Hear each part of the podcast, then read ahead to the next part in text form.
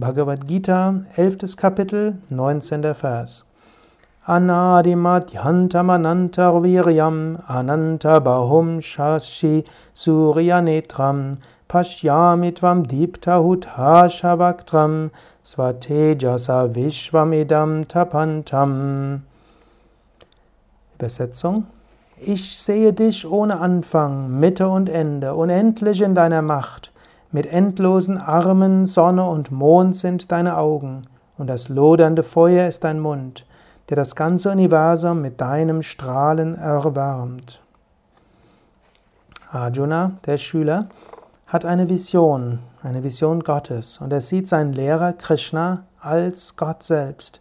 Und er sieht dort diese unendliche, großartige Gestalt. Er hat diese Gotteserfahrung nach der wir alle streben können. Ich weiß, ich wiederhole mich. Im Grunde genommen ist das fast immer jetzt mein Kommentar zu diesen Phasen. Strebe nach dem Höchsten, strebe nach Gott. Bitte darum, die Höchste, das Höchste zu erfahren. Es ist das, was wirklich zählt. 20. Vers. Dieser Raum zwischen Erde und Himmel und alle Bereiche sind allein nur von dir erfüllt.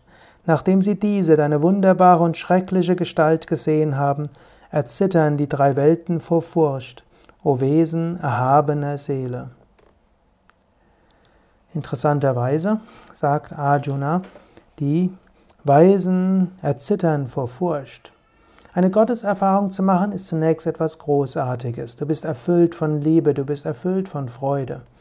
Aber weil diese Gotteserfahrung alles Bekannte auch auf den Kopf stellt, kann es auch mit Angst verbunden sein. Es kann auch mit Schrecken erfüllt sein.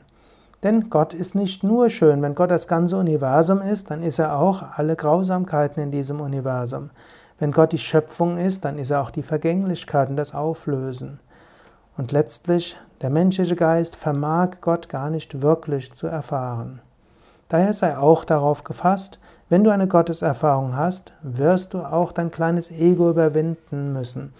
Es werden auch Erfahrungen kommen, die so großartig sind, dass sie dich vielleicht auch mal erschüttern. Aber du brauchst keine Angst zu haben. Ich persönlich muss sagen, ich habe ja viele Kontakte mit vielen Aspiranten und viele erzählen mir ihre Erfahrungen. Normalerweise sind die Gotteserfahrungen großartig, freudevoll und lieblich. Und ich muss aus eigener Erfahrung auch sagen, für mich waren Bewusstseinserweiterungserfahrungen und letztlich Erfahrungen der Gegenwart Gottes immer voller Freude und Liebe und etwas, was einfach nur schön war.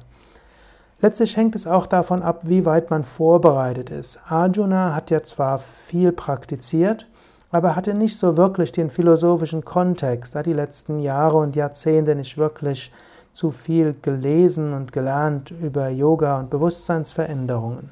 Ich meine, wenn du weißt, was alles auf dich wartet, wenn du weißt, du bist letztlich eins mit dem Unendlichen, dann brauchst du keine Angst zu haben, wenn du es tatsächlich erfährst. Jemand, der bisher der festen Überzeugung ist, er ist die individuelle Seele, er ist beschränkt, er ist eine Persönlichkeit, wenn der erfährt, dass er nicht die individuelle Persönlichkeit ist, sondern dass es eigentlich gar keine individuelle Persönlichkeit gibt, sondern nur die unendliche, der ist furchtbar erschreckt.